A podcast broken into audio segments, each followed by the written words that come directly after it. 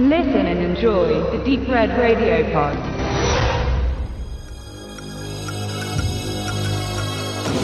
Ein streng geheimer Satellit mit nuklearer Bewaffnung. Eine Gruppe von internationalen Terroristen. Eine Regierung, die erpresst wird. Der Präsident und die Regierung sind evakuiert worden. Eine unauffindbare, bewegliche Kommandozentrale. Ich möchte Ihre Aufmerksamkeit auf die gut ausgebildeten Männer mit den automatischen Waffen lenken. Sie könnten aufgefordert werden, sie zu erschießen. Es gibt nur ein Problem. Noch irgendwelche Helden? Der Koch aus Alarmstufe Rot ist wieder da. Ich bin nicht mein guter Koch, aber in ein paar Dingen bin ich ziemlich gut. Steven Seagal.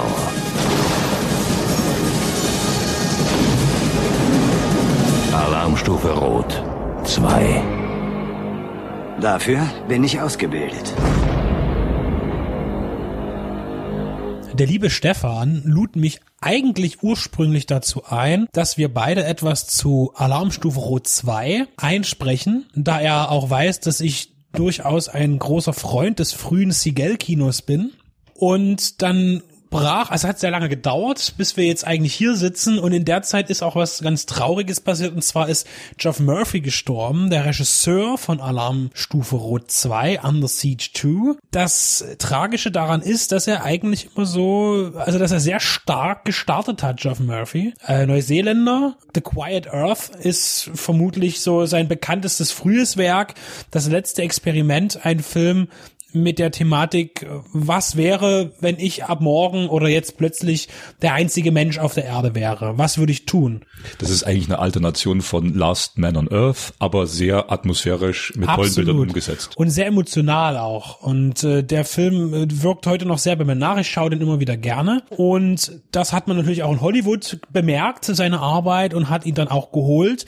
Ihn aber tatsächlich äh, gefühlt eher verbraten. Also wie gesagt, Alarmstufe Rot 2, das mag jetzt auch eher vielleicht für die Leute, die sich jetzt nicht so sehr damit beschäftigen, sehr trashig klingen. Muss aber, dazu kommen wir dann noch, ist eine sehr aufwendige Hollywood-Produktion gewesen. Dennoch, glaube ich, ist er intellektuell absolut unterfordert gewesen mit solchen Filmen, obwohl er sie sehr gut umgesetzt hat.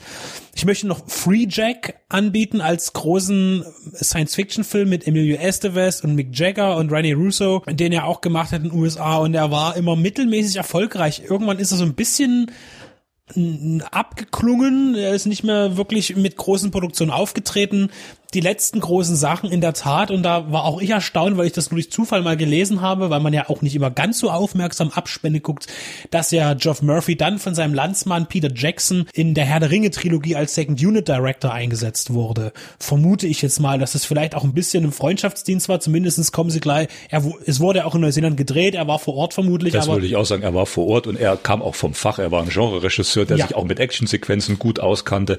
Also da gibt's glaube ich schlechtere Wahlen. Ne? Und Jeff Murphy ist letztes Jahr gestorben, 2018, im Dezember, glaube ich, war's. Und äh, das ist gar nicht so sehr aufgefallen, weil im Internet ist es ja oft so, gerade in den sogenannten sozialen Netzwerken, da wird dann gepostet, wenn irgendein ganz großer gestorben ist, Regisseur oder Schauspieler, und das ist auch berechtigt, dass die Leute da äh, ihr Statement setzen oder trauern, sage ich mal, so übertrieben. Und zu Geoff Murphy habe ich einfach überhaupt gar nichts gesehen, so irgendwie, so wie als, ja, den haben wir alle vergessen. Das kann man jetzt auch niemanden äh, vorwerfen, aber das fiel mir so auf. Er bleibt eher so der Vergessene leider, ja. Ja, irgendwie schon. Und, und deswegen möchten wir über ihn sprechen. Ja, und deshalb wollen wir ihn jetzt auch wieder vergessen eigentlich, weil äh, wir haben nämlich irgendwie mehr Seagal-Filme auf dem Tisch liegen, als wir Murphy-Filme auf dem Moment, Tisch liegen. Moment, dann möchte ich jetzt aber vielleicht dem Zuschauer, weil Seagal kann ja da eine noch zuordnen, sagen, ich habe gestern Dante's Peak nochmal gesehen. Bei Dante's Peak war jetzt äh, Geoff Murphy nicht der Regisseur, das war Roger Donaldson, wie jedes Kind natürlich weiß, aber Geoff Murphy hat als Associate Producer auch die Szenen mitbestimmt. Und da äh, kommt zum einen so dieses bisschen Naturgewaltige mit rein, auch diese Action, dieses überbordende, was passiert, wenn eine Katastrophe hereinbricht. Das ist schon ein Stoff, den Geoff Murphy gut kann. Und also die äh, Dan Dante Speak gilt heute so ein bisschen als verlachter Film. Guckt euch den noch mal an, der ist handwerklich sehr solide gemacht. Auf jeden Fall der bessere Volcano. Ich habe ein sehr gutes Making-of zu dem Dante's Peak mal gesehen und da ist zum Beispiel, das hat mich umgehauen, das hat mich wirklich umgehauen. Da gibt's ja zum Schluss die Sequenz, wo die über diese Brücke fahren mit den Autos und die wird weggerissen durch diesen Strom.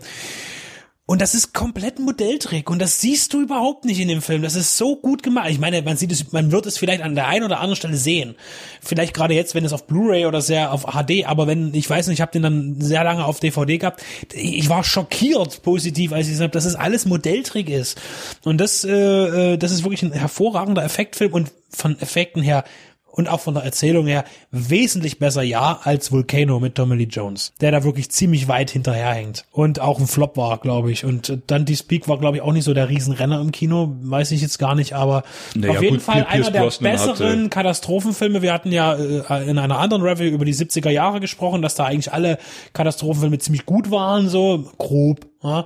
Äh, Und hier ist in die 90er Jahre war auch ein ziemlich reiches Jahr an, an äh, Twister, können wir noch dazu Ja, nehmen da und so kam weiter. Twister, da kam Godzilla, da wurde das nochmal, man kann sagen, so eine Art Revival der Katastrophenfilme, wobei die 90er ja auch da erzähltechnisch ein bisschen dünn war im Blockbuster-Kino. Aber Tommy Lee Jones war doch jetzt eigentlich eine gute Brücke zu Alarmstufe Rot. Genau, da sind wir nämlich bei der bei Steven Seagals erfolgreichster Filmproduktion. Das Ganze fand statt 93, wenn ich mich nicht irre. 92, ja. 92. Der Film war dann, also Steven Seagal hat sich ja gemausert von Film zu Film, von sehr geringen Budgets, angefangen mit eben Nico im deutschen Verleih, Above the Law im Original, der tatsächlich auch in der Vorerzählung biografisch sein Leben aufnimmt, weil er hat ja tatsächlich als erster äh, Nicht-Asiate, äh, als westlicher Mensch in, in Japan ein Dojo aufmachen dürfen. Da möchte ich kurz anmerken, Nico entstand genau 88, als er sein Leben und seine Lehre in Japan beendet hat. Er war von 73 bis 88 in Japan äh, tätig und äh, anwesend. Äh, er hatte da schon seinen sechsten Dan im ähm,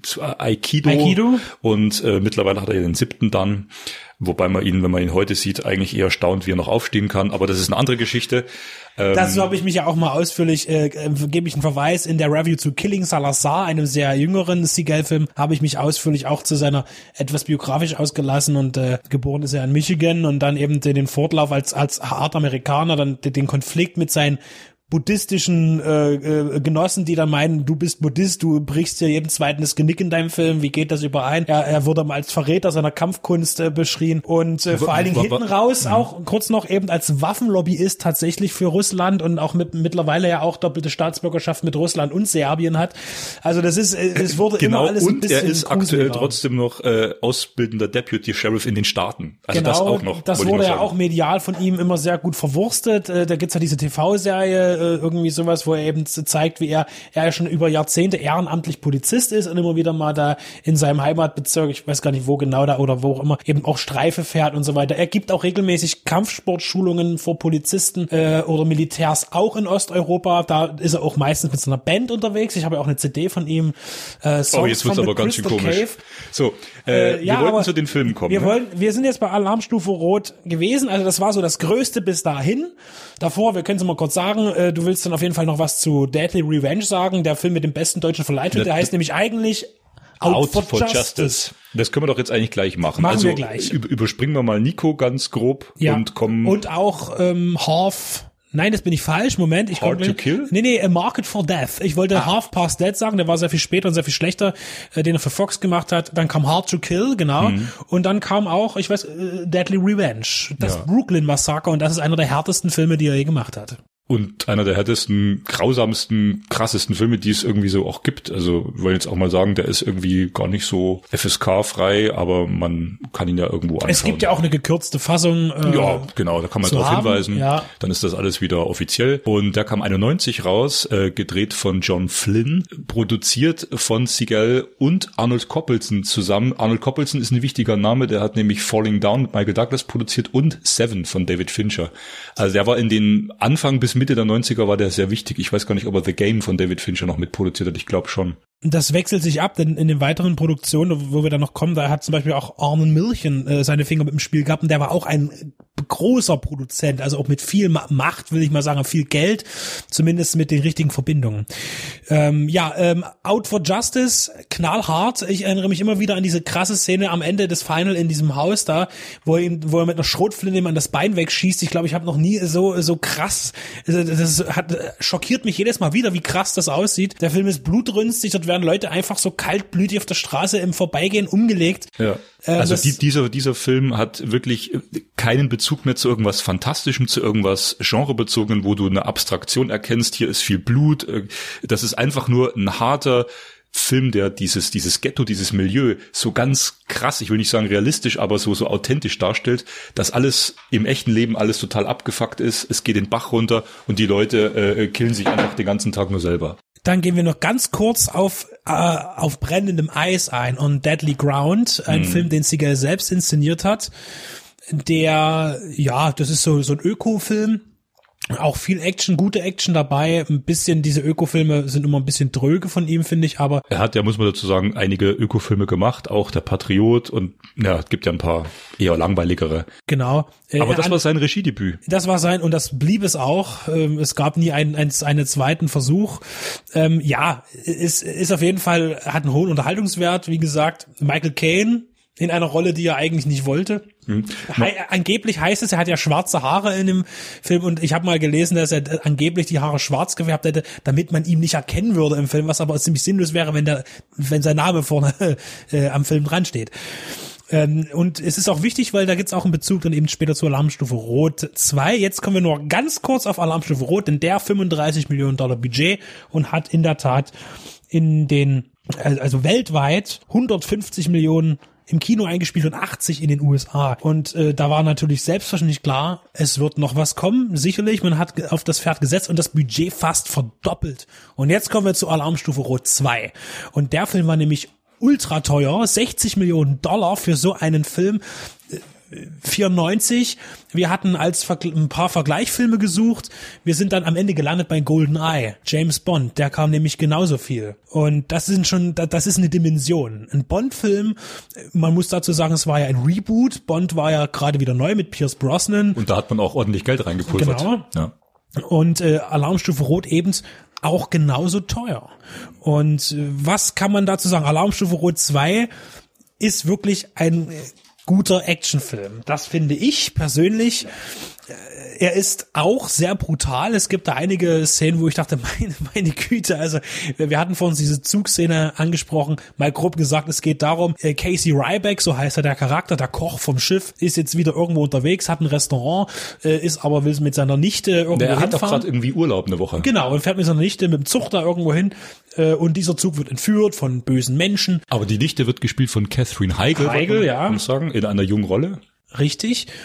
Und der Zug wird entführt von Terroristen, die mit einem übergroßen, wahnsinnig Hightech Supermilitärsatelliten die Welt terrorisieren wollen, denn dieser Satellit kann nämlich Erdbeben auslösen. Und da möchte man natürlich erstmal schön äh, die ganz großen Metropolen in den USA platt machen und eine Milliarde US-Dollar erpressen. Ja, und das ist so das Thema und Casey Ryback ist eben wieder da und am richtigen Ort, zur richtigen Stelle und zur richtigen Zeit und fängt eben an, gegen diese Terroristen anzukämpfen. Also das Rezept, diese Storyline von dem Actionfilm ist natürlich einfach äh, stirb langsam. stirb langsam im Zug, aber so gut und so konsequent umgesetzt, dass ich tatsächlich, ich persönlich sage, ich finde Alarmstufe Rot 2 besser als den ersten. Ich finde ihn stringenter, ich finde ihn straffer. Er hat, er zieht das von Anfang bis Ende durch und ich finde ihn eigentlich nach dem ersten Stirb langsam. Ich nehme jetzt den Mund gerade sehr voll, auch wenn ich Stirb langsam 3 sehr mag, weil John McTiernan und so eine super Stimmung, finde ich den tatsächlich nach dem ersten Stirb langsam den besten Film dieses Rezepts weil er eigentlich das komplett durchsetzt. Du bist in einem Zug, du kommst nicht weg. Das hast du bei Runaway Train oder bei Narrow Margin oder wie sie alle heißen. Du hast dieses klaustrophobische, du bist im Zug, du kommst nicht weg. Ja, während die bei Stirb langsam drei ja zum Beispiel anfangen, in der ganzen Stadt rumzulaufen. Da ist diese Einengung von dem Gebäude Nakatomi Tower im ersten weg. So, und hier bist du wieder im Zug.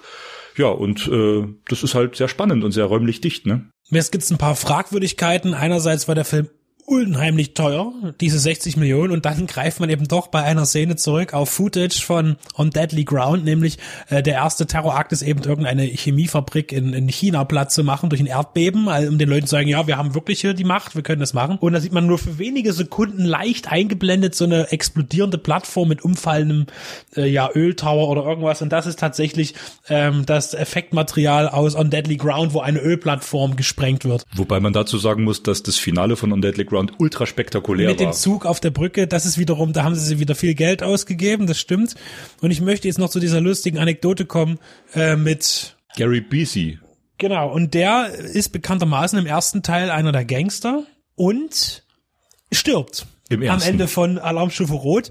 Und der Casting Director vom zweiten Teil scheint den ersten nicht gekannt zu haben, vermutlich, und hat äh, einfach diesen wieder gecastet für den Film. Und Ja, als Steven Seagal war im Urlaub, ne? war wohl im Urlaub in Indonesien, so heißt es, und ist ja erstmal wurscht, aber jedenfalls kam er zurück und fragte sich, warum ist der wieder hier auf der Liste? Warum? Der ist doch gestorben, der kann doch jetzt nicht schon wieder mitspielen. Und ja, okay, das ist ja natürlich dumm gelaufen. Am Ende hat am, am ehesten profitiert natürlich äh, Gary Busey. G Gary Busey selber, denn er hat einen Pay-or-Play-Vertrag bekommen, äh, der eben besagt, er kriegt Geld, ob er nun mitspielt oder nicht.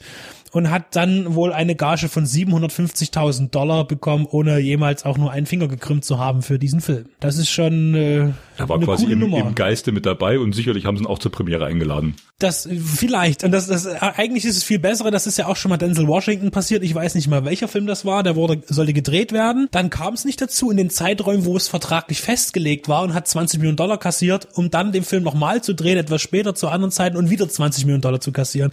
Also besser kannst du es ja eigentlich nicht haben in dem Geschäft. Also was, was gefällt uns denn an Alarmstufe Rot 2 so sehr? Es sind die Effekte und es ist ja schon ein sehr straffes Actionkino, ne? Du hast ja auch gesagt, und da gebe ich dir auch recht, wir hatten im Vorgespräch gesagt, die Kamera einfach auch viele Luftaufnahmen, viel Hubschrauber, viel Kamerakran. Der Film sieht einfach, er sieht wirklich teuer aus. Wenn wir mal von dem Footage abgehen, was man verwendet hat aus dem Vorfilm. Das sind ja wirklich bloß ein paar Sekunden, Genau, also nicht richtig. irritieren lassen. Aber ansonsten ist der Film so dick produziert, äh, die wirklich auch in der Zug durch die Landschaft fährt, auch Außenszenen, wenn er auf dem, oder der Stuntman dann auf dem Zugdach vorbeiläuft oder sowas. Das ist sehr gut gemacht. Es gibt auch mittlerweile ein paar schlecht gealterte Effektmomente, aber darüber kann ich gut hinwegsehen. Er ist ultra brutal, wie wir schon sagten, denn ich, wir hatten die Ständig Szene, verbrennen irgendwelche Leute. ja, oder eben auch äh, der Mann, der vor den Zug fällt und dann von dem Zug zerfleischt wird. Ja, Es gibt Also sehr gute Dummy-Effekte, Ja. die aber wirklich sehr intensiv und sehr krass wirken. das stimmt. Ich muss ja dazu sagen, ich hatte ursprünglich, jetzt persönliche Anekdote. Ich war mit Jonathan und Simone, meiner Familie, in London vor zwei Jahren und hatte mir damals, ich weiß nicht, in einem Secondhand oder ich glaube, es war sogar, es war OVP. Oder in was, was ein Third-Hand-Shop. Nee, es, es war OVP, aber ich habe mir die DVD von Under Siege 2 Dark Territory, wie er im Original heißt, gekauft, mit so einer schönen britischen 18 drauf, mit der roten und dachte mir, yeah, du hast in deinem abgeranzten Hotelzimmer nämlich einen DVD-Player integriert in dem kleinen Fernseher drin. Das war so ein Röhrengerät, wo du dann Widescreen, weißt du, so fünf Zentimeter siehst. Und der war gekürzt. Die DVD war gekürzt um zwei Minuten und das sind genau irgendwie die zwei Minuten Gewaltschnitte, die sie in der gekürzten 16er raus haben. Und ich habe mir den angeguckt, das war irgendwie das abgeranzteste Hotelzimmer, was meine Frau und ich je gehabt hatten und haben werden. Und da habe ich mir den gekürzten Under Siege 2 angeguckt. Das ist so eine persönliche Anekdote. Und als ich den dann mal ungekürzt gesehen habe, habe ich mir gedacht, krass, was für ein Film eigentlich. Ja. Ähm, wir hatten schon Golden Eye angesprochen. Da kommen wir nämlich nochmal zu einer, auch so einer kleinen Geschichte aus den 90ern. Und zwar Satelliten waren auch ganz begehrt bei Terroristen im Film. Wir haben eben hier Alarmstufe Rot 2, wir haben Golden Eye und äh, wir hatten jetzt noch in, in, in den Zeitraum mit umfassend ein Jahr später dann den Carpenter Flucht aus L.A. Äh, zum Beispiel. Also das war äh, so ein bisschen verbindungstechnisch. Das stand auch bei der IMDB, hat man hier mal zusammengefügt. Ja, war tatsächlich ein großes Thema. Sigel, man sagt, ab da ging es ein bisschen bergab. Ab äh, Alarmstufe Rot 2, m, böse Zungen behaupten oder Insider, ich weiß es nicht, dass er genau ab diesen Dreharbeiten schon begann, äh, mit seiner Plauze zu kämpfen, dass man also ihm auch, dass er einen Hüftgurt trug, um den Bauch ein bisschen zu verbergen. Ich muss sagen, er ist hier noch sehr agil, es funktioniert noch, die Kampfszenen sind wirklich gut choreografiert und umgesetzt.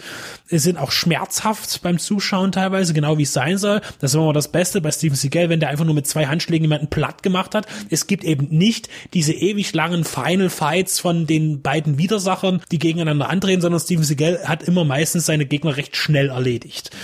Äh, und dann auch, dass die nicht mehr aufstehen. Und dann äh, ging es eben weiter mit Seagal. Mm, äh, Ja, es, es gab da noch ein paar gute Filme. Ich finde Glimmerman ganz okay, wobei da schon ganz klar ist, wo die Reise hingeht, so vom Umfang her bei ihm, also körperlich gesehen. Und dann gab's noch Out, Out of Reach. Out der of Reach, der war aber, 2000. der, der ist ein bisschen später, der war von 2003. Und vorher möchte ich sagen, äh, wo ich noch zu Glimmerman unbedingt anschauen, kann man auch bei YouTube sich als, äh, als Einzelkampfszene reinziehen und zwar gibt's da eine Szene, wo der bei mutmaßlich ein italienisches Restaurant äh, ein paar Typen platt macht, hervorragend. Auch der Sound, dieses, das Sounddesign von dieser Schlägerei ist der Wahnsinn. Da kriegt man Kopfschmerzen. Ähm, und ähm, ich finde, Steven Seagals letzter guter Film, das war 2001, das war auch eine Riesenproduktion, das war sein letzter Multimillion Exit Wounds mit DMX. Äh, das war sein letzter richtig großer Film, 50 Millionen Dollar hat er gekostet. Joel Silver hat den produziert. Da sieht man auch, was für ein Aufwand hinter diesem Film stand. Steven Seagal fand ich war auch fitter als sonst. Ich glaube, der hatte sich nochmal am Riemen gerissen. Der wirkte dann nochmal richtig sportlich und ab da ging es dann wirklich rein. Er hat nur noch wenige Kinofilme gemacht. Einige Kinofilme wurden eben nur noch auch gerade in Asien, in Osteuropa äh, veröffentlicht im Kino und bei uns oder generell auch in USA direct to DVD oder Video. Äh, und die wurden dann eben immer schlechter. Die Budgets sanken und Steven Seagal an sich verlor eben auch immer mehr an Attraktivität in Form eines Martial Art Künstlers. Es war einfach nichts mehr. Also er, man will ihm ja nicht zu nahe treten prinzipiell. Man, er mag auch immer noch die Theorie beherrschen, aber körperlich, wie gesagt, sich beim Rennen dubeln zu lassen, ist halt schon jetzt nicht unbedingt der Hit. Also ich glaube, ich habe äh, ungefähr einen Steven Seagal-Film gesehen in meiner Karriere bisher. Schande über mein Haupt mal wieder. Und das war der von dir letzt genannte Exit Wounds. Und äh, das Spannende ist aber das drumherum und wo ich den gesehen habe. 2001 auf dem Dorf gab's das noch. Das war in Bad Schwalbach in Hessen, da wo ich damals in der Nähe gewohnt hatte. Und da gab's noch so ein richtig altes, verranztes Rauchkino, wo Dienstag der rauchfreie Tag gewesen ist. Ähm, ansonsten wurde immer schön hart gequarzt und das hat man dann natürlich gerne auch angenommen als äh, End 2001, äh, End-Teenager. Und ja, der hat mir ganz gut gefallen. Ansonsten habe ich es aber nie zu mehr gebracht von dem guten Herrn. Da war mir auch irgendwie persönlich immer so ein bisschen suspekt und dann hat man irgendwie oftmals, so geht's mir leider oft, ähm, gar nicht so viel Lust, die Filme zu gucken, was natürlich auch ein Fehler sein kann, aus künstlerischer Sicht zumindest. Mir war da auch immer total suspekt. Immer so nach hinten gegelt, geschmierte, lange Haare. Das sah mal aus wie die Zuhälter, die bei Miami Weiß gejagt wurden. Sei es drum. Äh, ich arbeite ja zeitweise im filmischen Guantanamo und da wurde ich letztes Jahr im Speziellen dank Netflix, dank mein Chef, habe ich bestimmt gefühlte 15 Mal Alarmstufe Rot 2 sehen müssen. All das Gesagte, was vorangegangen ist, kann ich nicht unterschreiben, will ich auch nicht mehr unterschreiben. Ich habe wirklich ein Traumata davon, davon getragen und ich kann zum Teil sehen, mitsprechen, mitspielen. Ich leide auch förmlich mit den Protagonisten, wenn die zum Beispiel wieder in irgendeinen so Radarbildschirm klotzen, wenn wieder irgendwo ein Erdbeben ausgelöst wird und dann irgendwie, also ich, ich weiß manchmal nicht, ob das eine Parodie ist, also irgendwie, ich kann den Film definitiv nicht mehr ernst nehmen. Solche Szenen wie die Entführung des äh, Zugs, was mit Jeeps und Helikoptern passiert, wozu es die Helikopter gebraucht hat, ist mir immer noch ein völliges, warum hat sich die Terroristengruppe getrennt? um mit Jeeps den Zug anzuhalten und der Rest kommt mit Hubschraubern nach. Warum? Und haben die dort einfach monatelang dort im Gebüsch gehockt und haben gewartet, dass der Zug dort vorbeifährt.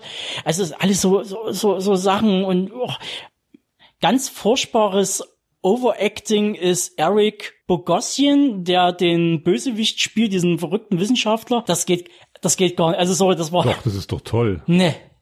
Nee, also wenn es ein Cartoon wäre, wenn es eine Comic-Verfilmung wäre, würde ich ja da noch mitgehen, aber das war echt. Aber es ist doch wirklich ein Film, der all das liefert, was du dir von so einem Film erwartest. Er hat äh, einen Helden, der aufräumt, wo du von vornherein weißt, wie es ausgeht. Einen Haufen Effekte, einen Haufen, finde ich, noch richtiger böser Bad Guys und einen Haufen grotesker Einfälle, wo und, der auch dazu zählt. Und äh, Everett McGill, der irgendwie gefühlt versucht, gegen Segal anzuspielen, im Punkto keine Mimik und blöde One-Liner. Der beste One-Liner finde ich. Also ich habe jetzt vielleicht eine Handvoll, zwei, nicht ganz zwei Handvoll Steven Seagal-Filme gesehen. Aber hier ist der beste One-Liner drin und der sagt, Don't make me raise my voice, young man. Also da haben die Terroristen schon den Zug gekapert, da geht's schon ab, überall kracht's und splittert's. Aber dieser, dieser junge Servicepersonal hier am Zug, dieser, dieser schwarze junge Kerl, der so ein bisschen auf die, auf die Nichte von ihm scharf ist und ein bisschen so den Hof machen will und, und rumschwärmen will, der, der ist dann aufgeregt wie so ein junger Kerl und pisst sich halb ein und er, und er sagt, ah, wir müssen jetzt hier und er sagt, nee, nee, du bleibst jetzt mal ruhig und und wie du sagst, Steven Seagal, der verändert sich ja nicht. Der hat dasselbe Gesicht, dieselbe Stimme immer und er sagt einfach bloß, don't make me raise my voice, young man. Das ist, das ist so geil. Und im nächsten Moment baut er aus einem äh, Cocktail-Shaker und einer Flasche Schnaps und ein paar Chemikalien noch eine Handgranate. Und äh, nachdem Tobe den Film überschwänglich gelobt hat und wir ihn auch ganz toll finden, möchte ich natürlich noch sagen, dass auch ein, ein guter Freund von uns die Musik gemacht hat, und zwar der gute Basil Polidorus. Und wirklich einen hervorragenden Score hierbei steuert zu diesem Actionfilm mit einer schönen Fanfare. Und das war ja auch nicht von ungefähr. Man kannte sich ja schon nämlich an Deadly Ground, hat er ja auch schon vertont gehabt bei Steven Seagals Regiedebüt. Jetzt musst du aber noch sagen, was Basil noch so gemacht hat an guten Scores, ne? Ja, aber wer, wer das nicht weiß, ist halt ein, ein trauriges aber Kind. Wir aber wollen ja auch Dienstleister sein, also Conan der Barbar. Oder auch Conan. Conan. Wie, wie es äh, richtig heißt. Äh, und natürlich äh, Robocop. Äh, zwei hervorragende Scores, die äh, Und Starship Genrefilm- Troopers. Und Starship Troopers. Und Free Willy hat er auch vertont. Ja, Ich dachte, das war Michael Jackson. Na egal. ja der hat der hat den Wahl gespielt. Ach, stimmt. Ganz toll finde ich auch einen der Drehbuchautoren, der, der Nachname. Richard Hatem. Ja, sie, haben, sie, sie haben ihn alle gehasst. Ich, ich, ich denke mir mal, mal ohne Witz, das, das sind doch Fake-Namen. Das sind doch Namen, die du für, für solche Filme machst, oder? Wer heißt denn Hatem? Ja, wer heißt Alan Smithy? Also, man weiß es nicht. Ähm, jetzt kommen wir eben zu dem ganzen Traurigen. Man kann natürlich Siegel mögen oder nicht oder die Art von Filmen, die mit ihm produziert wurden oder die er auch selbst produziert hat. Auf jeden Fall wissen wir, dass er, jetzt will Tobi noch was sagen. Jetzt, jetzt, jetzt legt er noch einen nach. Jetzt kommt's. Jetzt, Also, ich weiß, wer die Zielgruppe war damals. Mein Vater. nur, nur her. Mit Chuck Norris Film, Sylvester Stallone, Steven Seagal. Jetzt, Steven hebst, Seagal war aber ganz, du aber ganz tiefe Gräber aus. Das ist ja. Steven also, Seagal ganz weit oben. Also, da war alles. Da war alles da auf VHS. Also, das wurde auch hoch und runter geguckt. Da kannte sich mein Vater aus. Der gehörte zur Familie. Naja, aber ich meine, das, was ich bei Steven Seagal toll fand, weil das waren so die ersten Actionfilme in dem Bereich, wo auch mal Körperteile abgehackt wurden. Ja, bei Nico, da fliegt mal ein Arm weg, dann bei Market for Death wird eine Hand abgeschlagen. Äh, das war noch, das war halt schon blutige Action. Da ging das erst so los mit dieser blutigen Action in den 80er Jahren eigentlich und das fand ich immer ganz, ganz toll. Äh, und äh, jetzt bist du mit deinem Rant Der Junge, fertig, der nur den Ball zum Spielen hatte, ja. Ähm, und jetzt komme ich dann zu meinem Rant, weil wie gesagt, ab 2001, du hattest dann noch Out of Reach gesagt, der auch nicht wirklich äh, gut war. Also es kam dann immer, es wurde immer schlechter, kam Foreigner, Into the Sun, das waren noch so Mittelklasse-Filme. Und jetzt ist es so, dass Seagal ja fünf bis sechs Filme pro Jahr produziert und dem mitspielt, immer weniger mitspielt, er überlässt dann auch anderen Darstellern die, die hauptsächlichen Parts, aber die Filme sind halt wirklich, die waren damals auch schon einheitlich irgendwie, aber sie waren qualitativ hochwertig für die Zeit, wie Actionfilme gemacht wurden. Und jetzt ist es so, dass die Filme auch alle gleich sind, aber auf eine ganz miserable Art und Weise. Es ist kein Geld da für Pyro-Action, es ist äh, kein Geld da für wirklich gute Kulissen. Die Filme werden wie das auch bei Landgren und auch bei, bei Wesley Snipes dann der, der Fall wurde, hauptsächlich im osteuropäischen Sektor gedreht. Äh, das ist ja auch für Seagal ja auch nicht das Problem. Er wohnt da ja da überwiegend scheinbar äh, und macht dann nebenbei noch seine merkwürdigen Geschäfte, lässt sich mit dubiosen Leuten ablichten, die was zu sagen haben in fast diktatorisch anmutenden Systemen. Und äh, deshalb ist Seagal für mich natürlich jetzt absolut nicht mehr guckbar. Also jetzt nicht unbedingt aus dem Sinn, dass wegen seiner Entscheidungen, die er für sich selbst getroffen hat im Leben, sondern weil die Filme einfach scheiße sind, die er gemacht hat. Und das hat auch der Versuch eben bei Killing Salazar, den ich angesprochen hatte, äh, wo ich sage, ich gucke mir jetzt mal wieder einen aktuellen Seagal an. Der war, glaube ich, von 2016 oder so oder 17. Und der war wirklich nur Käse. Und der hat dann wirklich 20 Jahre lang Käsefilme gemacht, jetzt fast. Also die halt wirklich auch nichts mehr mit guter Action zu tun haben. Also könnte man doch eigentlich sagen, für die Leute, die jetzt sagen, das habt das aber schön gequatscht und ich habe vorher schon weg und wieder reingeklickt, die jetzt nicht so viel mit Steven Seagal anfangen wollen. Was raten wir denen, Benedikt? Welche drei Filme solltet ihr euch anschauen? Und ich leg los mit Alarmstufe Rot Teil 2. Und jetzt hast du noch einen? Äh, würde ich dann auf jeden Fall, weil er auch so schockierend ist, eigentlich Deadly Revenge, das Brooklyn Massacre sagen. Und dann darf Tobe, weil sein Papi ja Steven Seagal kennt. Persönlich. Ähm, ich würde den Weißen Hai, den Exorzisten und Rosemary's Baby empfehlen. Drei gute Filme, die man sehen sollte, wenn man keinen Bock hat auf Steven Seagal. Na gut, dann bringen wir noch On Deadly Ground mit rein. Der ist, der ist, Ja, to der ist toll gemacht lustig, und ja. der hat auch eine tolle Kulisse und, und tolle Naturaufnahmen. Also es ist eigentlich so der fast schon spektakulärste Film, was Naturaufnahmen angeht. Ja. Ne? Und da wird wunderbar jemand einen Dolch ins Auge gerammt, umgedreht, an die Wand geklatscht, dass der Dolch hinten wieder rauskommt. Ich finde das eine eigentlich cooler, als Michael Caine nicht mit der Wimper zuckt, als hinter ihm eine halbe Ölplattform explodiert, sondern einfach bloß blöd gerade ausguckt. Das ist auch, das hat, das hat was. Ja, also sind wir uns einig, dass Steven Seagal eine sehr strittige Person ist, zu Recht. Allerdings war er Grundstein einer, äh, sag ich mal, von interessanten acht bis zehn Filmen, die wirklich gute wirklich gute Actionfilme Man machen. darf nicht vergessen, er hat in den Video, äh, in Videotheken hat er immer ein ganzes eigenes Regal gehabt. Der war populärer in der Videokultur als Bruce Willis, teilweise. Also die Leute sind in die Videothek gerannt und haben sich einen Steven Seagal-Film auf DVD geholt. Und Bruce Willis war halt so auch, ja, aber Steven Seagal war doch da eher. Ne, da war halt der Verlass. Also ich weiß halt durch meinen Vater, der ist ja halt mit diesen ganzen Charles Bronson, äh, Deathwish und so weiter, da war immer so schön der Garant, es kommt ein neuer Bronson, neuer Bronson, es kommt ein Bronson raus, den kriegt man in die Bibliothek, äh, der Weser kriegst Action, Rache, da wird äh, Selbstjustiz und ja, so. Und äh, Steven es Seagal doch, es war gibt doch letztendlich... einen neuen Bronson-Film.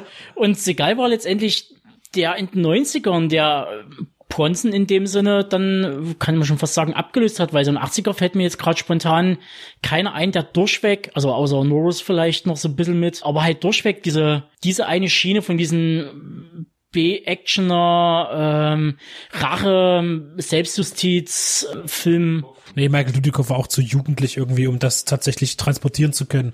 Da ist dann Chuck Norris schon und, und Bronson, die waren halt. Wobei auch, auch, auch Chuck Norris nicht, weil der auch so eher der Gute war, aber Charles Bronson war auch immer, zwar der Gute, aber auch irgendwie immer mies drauf und eigentlich so, so ein grober Typ. Und äh, Seagal war auch schon wieder fast so freundlich mit seiner ganzen Buddhismus-Attitüde und ja, ich tue ja niemanden weh, außer, äh, das ist so, das, äh, ja, von wegen nur Angriff und, äh, also nur Verteidigung und kein Angriff, äh, aber auch immer sehr, das ist eben wieder der, der, der Zwiespalt. Ich möchte an dieser Stelle nochmal, weil, weil wir nochmal Werbung für Deadly Revenge machen wollen, diese Fleischereiszene, wo er die Typen zusammenknallt, dann mit der, mit dem Fleischerbeil den einen die Hand an der Tür festnagelt, äh, der- derweil noch zwei andere Typen vermöbelt, dabei ganze äh, Dutzende Glas, äh, jetzt hätte ich es beinahe wieder gesagt, Glasvitrinen, das gibt's nicht, das ist ja eine Doppel, Doppelung.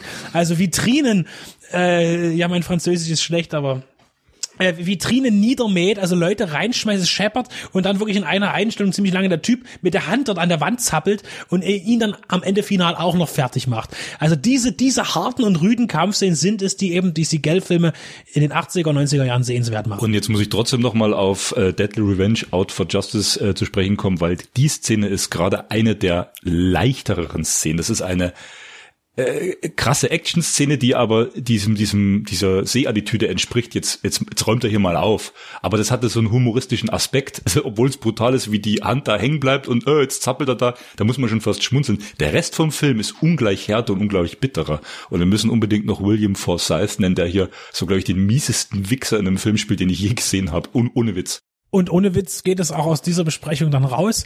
Davon hatten wir genug. Äh, äh, Jeff Murphy ist natürlich zu kurz gekommen, aber über Seagal kann man irgendwie viel unterhaltsamer reden als über Jeff Murphy. Er bleibt dennoch uns äh, erhalten. Also wir mögen ihn, glaube ich, auf lange Zeit eher als Steven Seagal. Ähm, und auf jeden Fall hierzu zu sagen, bitte noch einmal The Quiet Earth entdecken. Auf Arrow Blu-ray gibt's den ganz schön, habe ich gesehen. Tatsächlich, ich habe nämlich noch die Sun-Film, DVD Sun-Film gibt's ja gar nicht mehr. Das ist ja jetzt Mit der Empfehlung von der Tiberius. Bildzeitschrift hinten drauf. Hm. Ist es so, ja. Da, Ja. da haben die noch gute Filme geguckt bei der Bild. Das ist ja Das Wahnsinn. muss ein bisschen Was haben sie denn geschrieben?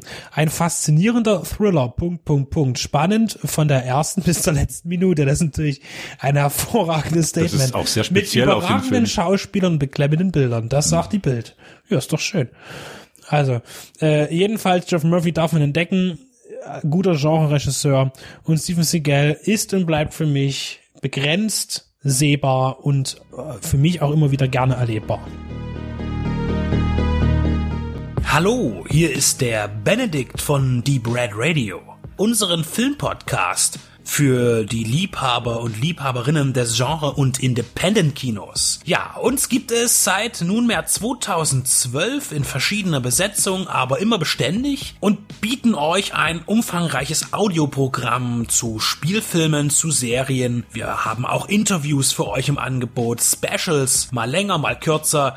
Ein buntes Programm. Was kommt aktuell auf Blu-ray und DVD raus? Nicht alles kommt in unser Portfolio, aber das für uns Wichtigste und Interessanteste. Schlechte Sachen, gute Sachen. Was lohnt sich, was nicht? Und was kommt im Kino? Auch das haben wir im Auge, auch wenn wir nicht immer ganz aktuell sind und alles abgrasen. Wir kommen zu Wort zu den Sachen, die uns interessieren und hoffentlich auch euch.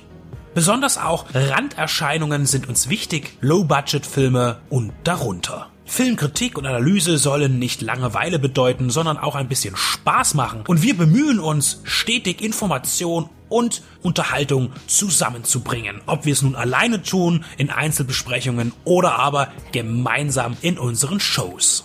Wir berichten auch gerne vom großen Rummel auf den Filmfestivals. Sehen konnte man und wird man uns auf dem Cinestrange Cineways Filmfestivals, auf dem Fantasy Filmfest der Journale oder dem Hardline Kino Extrem. Vor unseren Mikrofonen unterhielten wir uns mit John Landis, John Glenn, Sam Furstenberg oder auch John Huff. Des Weiteren auch Darstellern wie Charles Rettinghaus, Toby Jones, Dieter Laser oder Klaus-Theo Gärtner. Beziehungsweise auch Menschen, die hinter dem Ganzen stehen, Label- und Programmchefs. Wir möchten auch in der Zukunft mehr mit Gastautoren kooperieren oder mit kollegialen Blogs gemeinsame Sache machen. Dazu könnt ihr euch gerne bei uns melden, wenn ihr mitmachen wollt oder selber einen Podcast habt oder einen Blog und Interesse an einer Interaktion habt. Es geht uns allen um die Liebe zum Kino und zum Film und nicht um die Konkurrenz. Unser Team besteht aus Benedikt Wilken, Stefan Jung, Tobias Kloppisch und Maximilian Scholz. Wir sind kostenlos, aber nicht umsonst. Aber gerne freuen wir uns auch jederzeit um Unterstützung, sei es im Internet durch Klicks und Likes, durch das Weiterverbreiten, durch Teilen, durch die Mundpropaganda und wem das Ganze auch noch vielleicht den ein oder anderen kleinen Euro wert sein sollte, darf das gerne per PayPal bei uns auf der Seite spenden. Denn wir sind nicht werbefinanziert, sondern wir finanzieren uns selbst. Das heißt, alles kommt aus unseren eigenen Taschen, aus unseren Erwerbstätigkeiten und das tun wir auch gerne. Nur jede Unterstützung wird begrüßt. Über 140 Stunden bekommt ihr mittlerweile bei uns und das sind knapp 1000 Filmbesprechungen, Serienbesprechungen oder Interviews, Features und Berichte. Das ist eine ganze Menge und das wird auch noch mehr. Also kommt auf unsere Seite, kommt zu iTunes und wo ihr uns auch immer findet, unterstützt uns, hört uns, liebt uns.